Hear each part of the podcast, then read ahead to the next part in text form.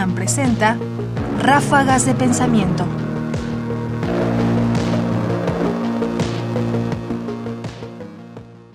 La pregunta ética por excelencia.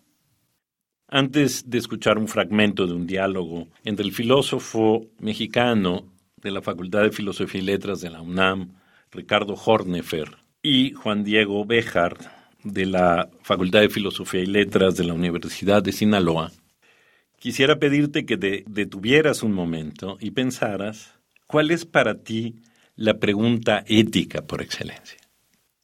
¿Cuál es la pregunta sobre el bien y el mal que tendríamos que responder de inicio nosotros? Y ahora que la tengas en la cabeza, te invito a escuchar la respuesta de Ricardo Hornefer. ¿Cuál, consideras que es la pregunta ética por, por excelencia? Déjame eh, regresar a Grecia. Como verás, eh, soy amante de Grecia y soy amante de Delfos, que era la casa de Apolo. Desde mi perspectiva son invitaciones, no deberes. Sé que no son preguntas, pero es la base para poder interrogar. Una inscripción decía, conócete a ti mismo, y la segunda decía nada en demasía.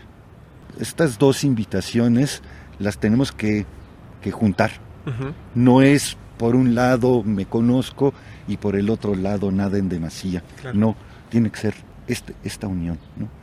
Es decir, sí te tienes que conocer, pero no puedes llegar al límite.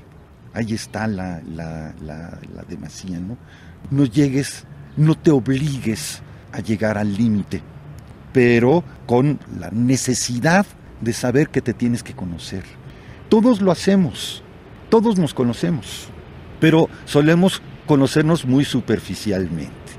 Entonces, a la base de estas dos inscripciones em, estaría quién soy y cómo me hago. Quién soy y cómo me formo. Otra vez, cómo me formo con el otro, me conformo con el otro y con lo con lo otro, pero es para mí esa es la pregunta o una de las preguntas fundamentales, quién soy y cómo me formo. Ráfagas de pensamiento. Ricardo Hornefer piensa que la pregunta ética por excelencia es aquella que combina o que conjunta el conocerse a sí mismo y el no en demasía.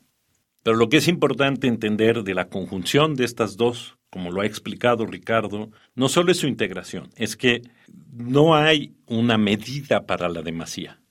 Es decir, si nosotros nos ponemos a pensar cuándo es demasía, nos vamos a dar cuenta que algo es demasía cuando ya es demasiado tarde.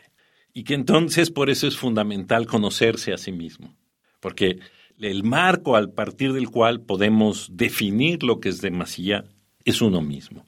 Por eso ambas conocerse a sí mismo y nada en demasía, son dos posiciones o dos cosas que van unidas y que se trata de la pregunta fundamental, la que tenemos que responder nosotros cada día y cada vez, antes incluso que muchas otras preguntas éticas fundamentales, por supuesto, porque es la que tiene que ver con nosotros, con nuestra vida y con la manera en que nos relacionamos con nosotros mismos y con el mundo.